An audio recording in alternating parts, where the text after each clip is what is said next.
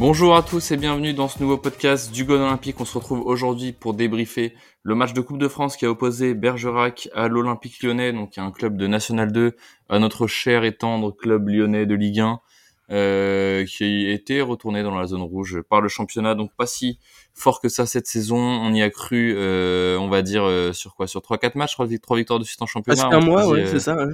on s'est dit ça y est, il y a un renouveau dans l'état d'esprit. Eh bien non, on va en discuter tous ensemble. Et pour ça, je suis avec Kylian. Comment vas-tu? Salut, salut. Bah écoute, en ce samedi matin bien, bien froid, content d'être là pour parler foot, parler d'une victoire, certes, victoire euh, qu'il va falloir décrypter parce qu'il y a bien des choses négatives à dire, mais euh, On va, on va voir ce que ça donne globalement, parce que qu'est- qu'est-ce qu'on, qu'est-ce qu'on peut tirer d'un match comme ça? Au final, bah, pas Ouais, grand-chose. pas grand chose. Au final, pas grand chose. Parce que, alors moi, c'est c'est ce que je vous disais un peu en, en off hier, avant euh, avant de parler un petit peu euh, plus Olympique Lyonnais, joueurs, etc. Euh, Il y a un truc qui me pose énormément de problème, mais qui malheureusement fait partie du charme de la Coupe de France aussi, hein, mais qui rend les débriefs, on va dire, un peu compliqués. C'est euh, tout ce qui est autour de la pelouse. On en avait déjà un petit peu parlé euh, Mm. au match précédent contre Pontarlier. Ouais. Là, euh, c'est clairement. Alors, on n'attend pas un billard, euh, évidemment, c'est sûr, mais euh, on va dire que la pratique du football est quand même rendue très compliquée par des pelouses pareilles. Alors attention, on est bien d'accord, euh, c'est pour les deux équipes pareilles, hein. mais forcément pour une équipe qui est censée dominer un petit peu plus techniquement, euh, bah ça va forcément être un plus gros désavantage qu'une équipe qui va jouer un peu le kick and rush à l'anglaise, si je peux dire, euh, et qui va pouvoir potentiellement profiter justement de de ces petits faux rebonds et de ce genre de choses. Alors, je, bah, comme tu disais en off, on en a un peu parlé. Alors globalement, euh, je suis d'accord avec toi, hein, cette pelouse c'est un vrai désavantage, mais je trouve qu'on a tendance à trop axer euh, les, débriefs de match, peu importe que ce soit Lyon ou une autre équipe, hein, mais de manière générale, on a trop tendance à appuyer sur ce bouton-là facilement, je trouve, en Coupe de France, dans la mesure où, d'un point de vue technique, il est indéniable que euh, ça handicape beaucoup, et on l'a vu hier, hein, techniquement, on n'a pas pu faire grand-chose avec le ballon, euh, vu l'état de la pelouse, c'est entendu, mais je trouve que pour ce qui est du reste, placement défensif et rapidité, euh, pour moi, ça n'a rien à voir avec la pelouse. Et là-dessus, tu nous mets sur un billard, on est tout aussi nul sur les deux derniers secteurs que je viens d'évoquer. Donc, moi, je dirais la pelouse, oui et non. Alors oui, c'est sûr, hein, on remet pas tout sur la pelouse. C'était c'était un petit aparté quand même pour pour noter que dans la mauvaise performance, il y a aussi une petite part qui est due à cette à cette pelouse et donc qui, comme tu l'as dit, pose relativement beaucoup de problèmes au niveau de la technique. Mais par contre, c'est un vrai problème et qu'on avait l'impression d'avoir perdu un petit peu. c'est la motivation et l'implication. Ces gars-là, ils savent qu'ils ont deux choses à jouer cette saison. Ils savent que il faut jouer le maintien en championnat, qu'il y a rien d'autre à jouer que le maintien, de par le niveau des joueurs et tout ce qui s'ensuit et la Coupe de France. La Coupe de France, c'est quand même un moyen.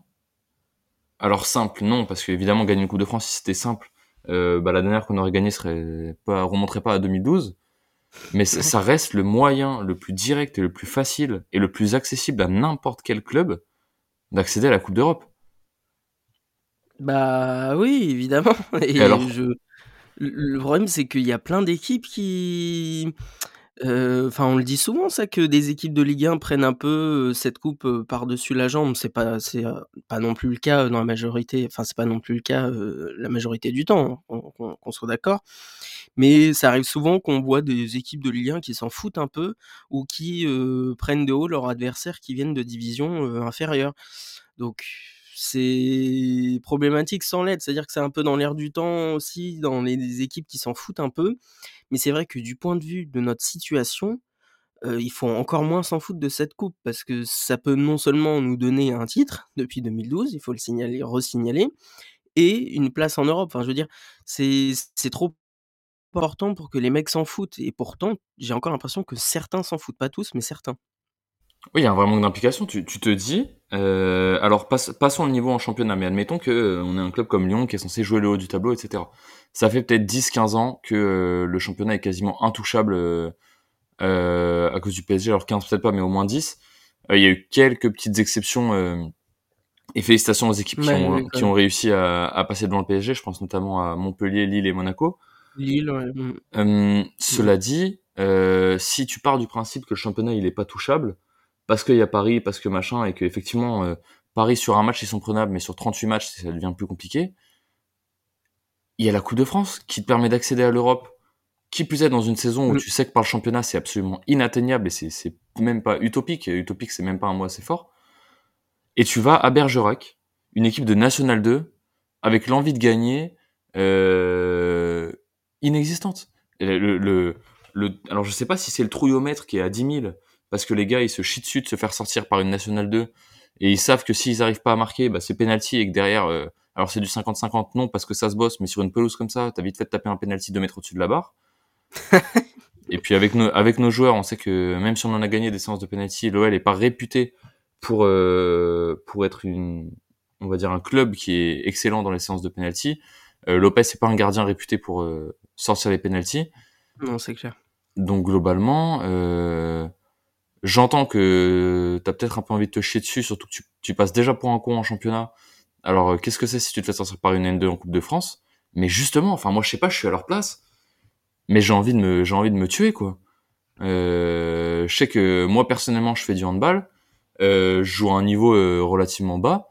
Euh, ça m'est arrivé deux trois fois de faire des matchs amicaux contre des équipes qui ont deux, trois, quatre divisions au-dessus de moi. Mais putain, mais je sais qu'à la fin de, à la fin du match, euh, j'ai aucune chance de gagner, ou c'est compliqué, ou je vais sûrement passer pour un con parce que je vais prendre une branlée. Alors c'est pas exactement le même concept que quand t'es la meilleure équipe, mais j'ai envie de me tuer. J'ai envie de leur montrer que bah non, je suis pas un guignol. Donc que si je suis le moins fort, bah je vais leur montrer que je peux me mettre à leur niveau, et que si je suis le plus fort, je vais leur montrer que eux sont pas capables de se mettre au mien. Et, et ça marche pour tous les domaines, que ce soit professionnel, sportif, euh, extra sportif dans des domaines artistiques ou quoi que ce soit. Et ces gars-là, ils sont payés des centaines de milliers d'euros tous les mois et ils ont pas envie. Ils ont pas envie d'aller à Bergerac et de montrer que bah, vous êtes une nationale 2, on vient chez vous, vous êtes content de nous avoir tirés, vous allez croiser des stars, etc. Mais les stars, elles vont vous mettre 6-0 et et il y aura pas de questions à se poser. Mais moi, ce qui me choque le plus, c'est. euh, je, je suis désolé, on en a déjà parlé. euh, Enfin, on en a déjà parlé, pas non plus énormément, mais il y a quand même un truc qui m'emmerde salement euh, dans cette équipe, au-delà de plein de joueurs qui sont en dessous de tout. C'est quand même Ryan Cherky, les gars. Enfin, je veux dire. pff, on est fatigué. J'ai- Moi, je suis jamais vraiment monté dans le train. Il y a une période où c'était pas trop mal euh, sous Laurent Blanc quand il est arrivé, quand il l'a pris sous son aile. Je suis pas monté dans le train, mais je commençais à trouver ça pas trop mal. Mais je pense qu'il faut arrêter avec ce gars. Enfin, honnêtement, euh, je comprends pas les gens qui le défendent. Il y a des gens sur euh, dans des même dans des médias hein, qui le qui le défendent limite plus que leur mère. Enfin, je je sais pas les gars. euh, il vous a fait quoi? Qu'est-ce qu'il vous a promis? Il est nul la plupart du temps. Et même contre une N2 hier, il a pas été foutu de faire ce qu'il fallait. À un moment en fin de match, il est décalé sur la droite, il a le moyen de tirer un peu partout dans le but, il trouve le moyen de tirer sur le gardien. Enfin, c'est même contre une N2, il est nul. Donc je sais pas, il faudrait quand même se poser les bonnes questions. Moi, je suis désolé, mais j'en peux vraiment plus de, de Ryan Cherky. Je sais pas ce que t'en penses, Romain, mais pour moi, c'est trop là. Ouais, c'est assez compliqué. Après, c'est assez compliqué de le juger sur hier soir parce que il a pas aidé, il a pas été aidé comme toute la ligne offensive par euh, les deux milieux de terrain derrière qui ont été absolument cataclysmiques de la première à la dernière minute. Tolisso Cacré, ça a été fabuleusement nul. Euh, j'ai rarement vu deux milieux de terrain euh, d'un niveau aussi faible, qui plus est face à une équipe qui, joue quand même trois divisions en dessous. Ils ont clairement pas aidé nos trois attaquants, enfin nos quatre attaquants si on compte si on compte Cherki. C'est c'est trop compliqué. nos trois attaquants, pardon, euh, Lacazette, Cherki et, et Fofana. Euh, c'est trop trop trop compliqué de jouer avec des milieux de terrain qui sont aussi faibles. Cela dit, euh, c'est ni Cacré, ni Tolisso, ni Lacazette, ni qui que ce soit qui arrive à 5 minutes de la fin seul face au gardien et qui trouve le moyen de tirer au seul endroit où il se met alors que le gardien c'est littéralement assis sur la frappe de Cherki. Le gardien s'est assis, il a pris encore moins de place que la place qu'il prenait avant que Cherki tire et Cherki a trouvé le moyen de le tirer dessus. Donc ça je dois dire que c'est une belle perf. C'est si on lui avait demandé de le faire, je sais pas s'il aurait réussi.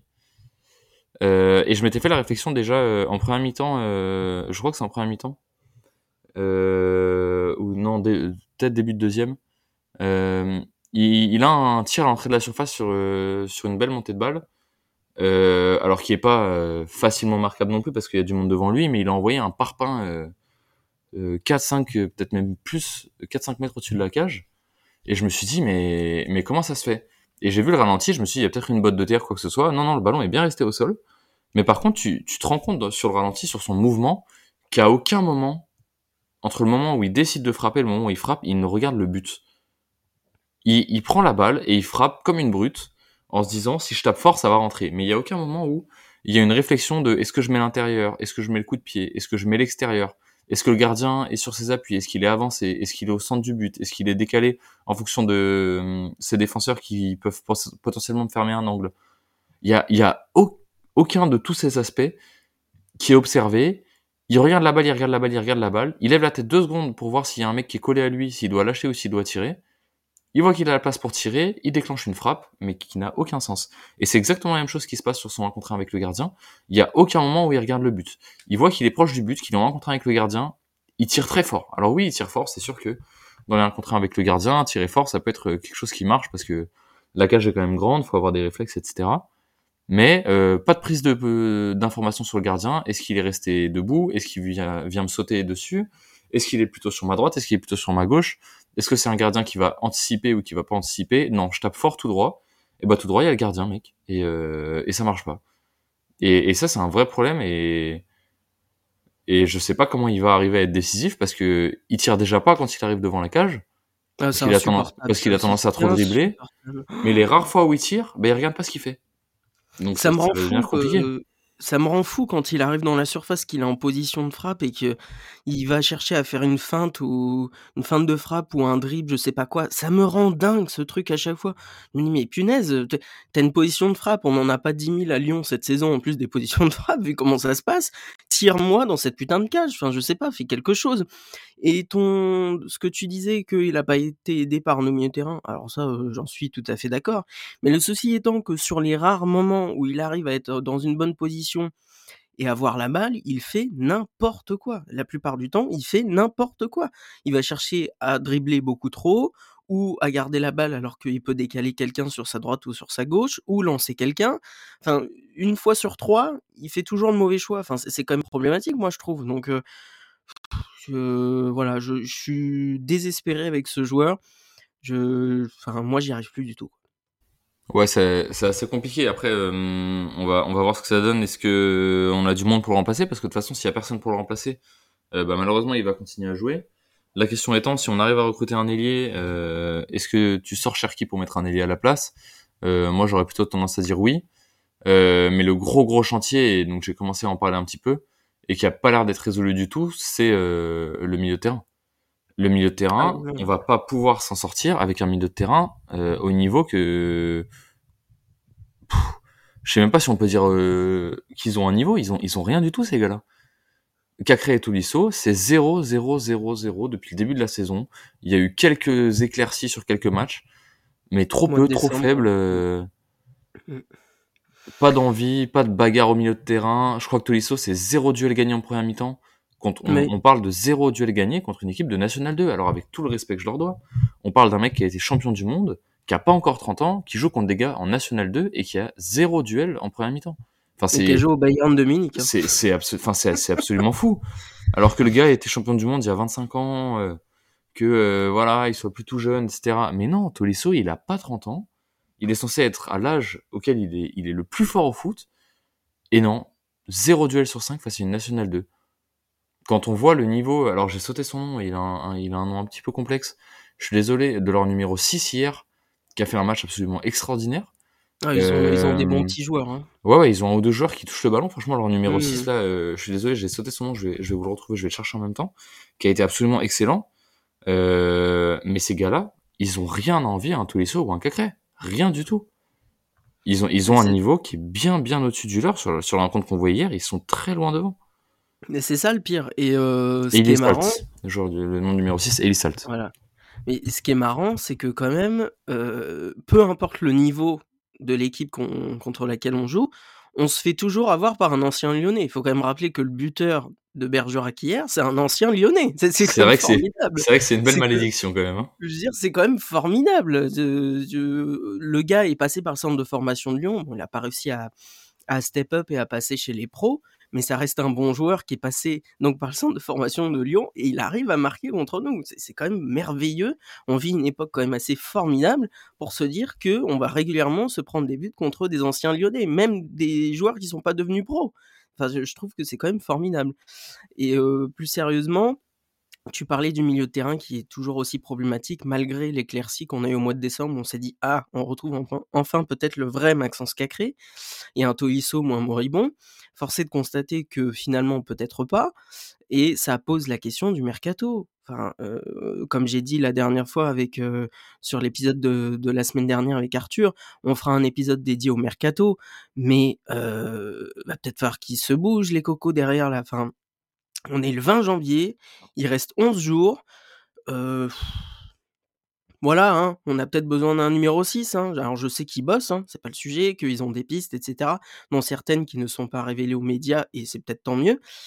Mais à 11 jours de la fin du mercato, faut qu'on ait trouvé un numéro 6, qu'on fasse venir un autre milieu offensif peut-être, ou un autre ailier, et un défenseur éventuellement. En 11 jours, va falloir être carré et propre, quoi. Ça pose question, je trouve. Ouais, dans l'idéal, il faudrait un joueur à chaque ligne. Et on sent que c'est compliqué. On, va voir ce que donne la, cellule de recrutement, puis on fera les, on fera les comptes à la fin du mois de janvier. Mais il y a, y a un poste. Alors, moi, je suis désolé.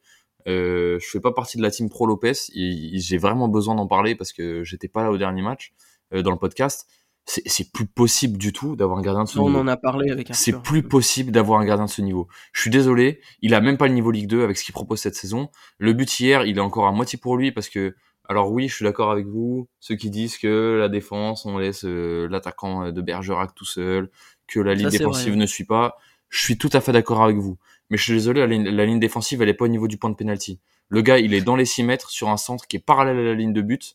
Pour n'importe quel gardien de Ligue 1, c'est un, centre cadeau. C'est un centre cadeau. C'est pas un centre euh, qui est à l'extérieur des 6 mètres, qui arrive avec une trajectoire d'un ballon en retrait, euh, avec une ligne de défense très haute au niveau du point de penalty, euh, pour un ballon qui est impossible à aller chercher pour un gardien. Là, je suis désolé, son plongeon, il est ridicule. Ne serait-ce que le geste, la manière dont il essaie d'aller chercher la balle, c'est absolument ridicule. Et, son, enfin, je sais pas, il, a deux temps, le centre, il arrive, il il est pas si fort que ça. Il est parallèle à sa ligne de but. Il y a, il y a aucun angle dans le centre qui éloigne Lopez du ballon pendant sa course. Il le voit arriver. Enfin, je sais pas. Pour moi, c'est, euh, scandaleux qu'il soit pas sur ce ballon. Euh, alors, admettons qu'il soit pas très en forme, qu'il arrive pas à le capter. Admettons, mais qu'il soit même pas capable de la dévier. Je suis désolé, mais c'est, c'est pas du tout normal. C'est, Bah, Enfin, c'est vraiment un niveau. C'est un centre de base, base, base pour un gardien, quoi. Il a même pas besoin de sauter. Il a juste besoin de tendre la main et il est dessus, quoi. C'est. Mais ce que je, ce que je trouve embêtant, c'est que, enfin, hier, j'ai eu le même constat que toi sur le but de Bergerac, et j'ai failli, euh, enfin, j'ai failli vous le dire, et puis je me suis dit, bon, j'avais- c'est vrai que euh, j'ai beaucoup de mal avec Lopez en ce moment, donc peut-être que j'abuse, peut-être que je suis aveuglé entre guillemets par le fait que je l'apprécie de moins en moins, ou, euh, ou- enfin, faut pas tirer sur l'ambulance. C'est ça que je me suis dit. Mais maintenant que tu m'en parles, ça confirme donc ce que je pensais hier en voyant le but. Je me suis dit, quand j'ai vu le centre et le but, et ensuite que j'ai vu le ralenti, je me suis dit, mais pourquoi il est sur le côté du but en fait? Enfin, euh, ok, le centre, ça peut s'anticiper, mais soit tu l'anticipes vraiment et donc tu te mets bien sur le côté, et comme tu dis Romain, tu la joues, la balle, ou tu restes dans tes cages et t'attends la frappe. Enfin, je sais pas, mais euh, après, je suis pas gardien pro et j'ai jamais été, ou peut-être une fois comme ça, euh, gardien dans ma vie, mais c'est quand même bizarre. C'est une espèce de position, je trouve, euh, attentiste, euh, un peu un entre-deux, où le gars se dit, bah, je vais me placer là, mais la balle, je vais la laisser passer, donc ça va faire but. Enfin, je trouve que sa position sur le centre est pas du tout nette, comme tu le dis. Et euh, ce qui fait que euh, il aurait dû la jouer et largement pu la jouer, mais on, on- je sais pas, c'est une, espèce de position d'attente que je comprends pas trop dans ce qu'il a fait dans l'action, et euh, ça renforce ce qu'on dit depuis un certain temps sur Lopez, quoi. Exactement, il est dans une sorte de demi-position euh, Et ouais, je comprends pas ce toute pourrie. Euh, T'as l'impression qu'il se dit je vais aller premier poteau pour sortir, mais en même temps si je sors et qu'il me met premier poteau, je passe pour un con encore. Et du coup, il reste dans sa demi-position, il est pas du tout proactif. Lui qui justement est réputé pour euh, être un des peu félin, euh, c'est ça, jouer sur les réflexes, sur l'explosivité, etc. Bah là pas du tout quoi. Qu'est-ce qu'il fait? Et le fait est que c'est encore un match où il nous coûte un but. Alors j'entends, c'est pas le seul responsable. Ouais, la Parce défense. que- euh, Euh, si la défense lâche pas euh, l'attaquant, euh, il y a peut-être il y a peut-être pas de sujet. Mais d'un autre côté, la balle arrive quand même très proche du but. Un défenseur qui défend si proche du but sur un centre euh, parallèle à, à la ligne de, de 6 mètres, je suis désolé, mais euh, on l'a vu avec Lovren euh, cette saison déjà. Euh, ça peut vite finir en contre son camp aussi, et on sait que les plus grands défenseurs du monde ont mis des buts contre leur camp comme ça, parce que c'est une position qui est pas du tout favorable pour le défenseur. C'est une position euh, sur laquelle le gardien euh, doit être maître. Un gardien dans ses 6 mètres, c'est lui le boss, c'est lui le maître, et justement, c'est à lui d'être proactif et d'être présent partout dans cette zone, parce que on sait que n'importe quelle, euh, on va dire, intervention d'un défenseur peut vite amener un but contre son camp. Il suffit que le défenseur soit un petit peu bousculé dans un duel un petit peu physique par l'attaquant, ça finit vite dans la cage. Euh, et l'attaquant aura même pas eu besoin de toucher le ballon, il aura juste eu besoin d'embêter et euh, de montrer euh, au défenseur qu'il est là, qu'il est présent pour que le défenseur fasse une erreur. Erreur sur laquelle le gardien, pour le coup, peut du coup absolument rien faire. Le gardien, c'est à lui, c'est sa zone, quoi. La zone des 5 mètres 50, c'est sa zone et personne doit rentrer dedans. Et le fait est que hier, bah, c'était pas sa zone du tout et que euh, moi je suis pas si certain que les défenseurs aient euh, énormément de fautes dans ce but-là. Oui, ils sont pas parfaitement placés, mais en attendant ils sont alignés. Ils sont pas trop proches du but pour éviter les, erreurs qui amènent un but contre leur camp. Ils laissent pas non plus trop de place euh, entre le gardien et eux. Et à un moment donné, il faut que Lopez aussi soit capable d'analyser ces situations-là et que et qu'il soit plus costaud. Bah, c'est ça le truc. Et je te dis, sa, sa position, quand j'ai vu le ralenti, sa position, elle me plaisait pas. Enfin, je me suis dit, pourquoi se mettre sur le côté comme ça? Enfin, je veux dire, tu peux, mais joue la balle dans ce cas-là. Là, il se met sur le côté, il voit la balle, passer à côté de lui, il réagit à peine. Enfin, je sais pas, de... fais quelque chose. Décide-toi. Enfin, reste pas dans cette espèce de de- d'entre-deux bizarre. Maintenant, ça pose la question de, de, de son remplaçant euh, qui vient d'arriver, euh, Lucas Perry. Mais euh, le souci étant que Pierre Sage a clairement dit qu'il continue de faire confiance à Lopez. Donc, on est quand même un peu bloqué. Donc, a raison qu'il reste au même niveau de performance. Cela dit, le niveau de performance d'Anthony Lopez sur les derniers matchs, alors on va dire qu'on est dur et que c'est un petit peu facile de le juger après tout ce qu'il a fait pour le club, etc. Mais là, je suis désolé, quel que soit le joueur et quoi qu'il ait fait pour le club, il sera remercié, que ce soit Lacazette, que ce soit Lopez, que ce soit Tolisso, que ce soit n'importe qui, il sera remercié à la hauteur de tout ce qu'il a fait pour le club le jour où ce sera terminé, mais à, la condition qu'il soit capable dans les moments importants pour le club, et c'est un moment important en ce moment, si on descend, c'est une catastrophe, à condition qu'il soit capable de dire non. Là aujourd'hui, je suis pas la bonne personne pour sortir le club de la merde. Je vais pas faire de guerre d'ego. Je vais pas mettre en place euh, de concurrence déloyale ou de concurrence euh, négative. Il faut que j'y aille. Faut que je laisse ma place. Faut qu'on se sauve et on verra, on verra plus tard. Et, euh, et c'est quelque chose mais là, que tu demandes ça à Lopez. euh, Je suis d'accord avec a- toi. Il, il a un ego surdimensionné. Je suis d'accord euh, avec toi. C'est quelque chose que Jean-Michel Aulas n'a pas réussi à faire. Je Ouais. pense qu'il est encore parti. Il est parti dans la, la période zone d'ombre euh, dans laquelle il avait, euh, on va dire, une chance de se sauver encore, parce qu'il était encore dans cette période de, euh, j'ai pas complètement tout gâché. On est en train de mettre un peu en place deux trois trucs, etc., etc. euh, vous allez voir, on va revendre à un actionnaire qui a de l'argent, etc. Je pense qu'il s'est un peu sauvé par ça mais euh, il est passé à deux doigts de repartir avec euh, presque aucun merci entre guillemets, même si je suis un peu dur quand je dis ça, évidemment qu'il aurait été remercié quoi qu'il arrive, ça a été un président extraordinaire. Mais attention aux joueurs qui n'ont pas l'aura que pouvait avoir Monsieur Olas, à pas être oubliés comme des vieilles chaussettes, comme certains clubs ont pu le faire. Il y a beaucoup de clubs qui n'ont pas eu de mal à dire au revoir à leur légende euh, sans même dire au revoir. Euh, et on parle de clubs, on parle de clubs comme le Real Madrid, on parle de clubs comme Manchester United, on parle Mm. de clubs, euh, attention, des clubs qui ont tout gagné et qui ont tout gagné grâce à certains joueurs. et qui ont fait des revoirs absolument dégueulasses. Donc à un moment donné, attention à ce que vous faites les gars. Euh, Memphis est parti et à cause du Covid n'a pas eu le droit à l'honneur qu'il aurait dû avoir et à tout ce que les supporters voulaient lui dire. Euh, il a fait que 3-4 ans au club. Hein. Faites gaffe à vous qui êtes là depuis 10 piges, que vous partiez pas comme des vieilles chaussettes, parce que si vous continuez comme ça, c'est ce qui va se passer. Bah oui, je pense que certains vont avoir leur, leur, leurs oreilles pardon, qui vont siffler à leur départ euh, si ça continue, c'est clair. Donc, euh, bon, bilan de ce match euh, compliqué, et comme je le, disais en off hier soir après, euh, beaucoup plus inquiétant que la forme qu'on avait au mois de décembre. Au mois de décembre, ça allait mieux, on enchaînait plusieurs victoires, on allait, semble-t-il, dans le bon sens. Là, depuis la rentrée, Pontarlier s'est passé, mais en première mi-temps, on a galéré et après, bon, on a réussi à dérouler. On perd contre le Havre. Là, hier, on gagne sur le fil dans les dix dernières minutes. C'est de nouveau euh, plus inquiétant que euh, avant les vacances, enfin avant les fêtes de fin d'année. Donc, je trouve que certes, on a gagné, mais dans la dynamique, ça va clairement pas dans le bon sens.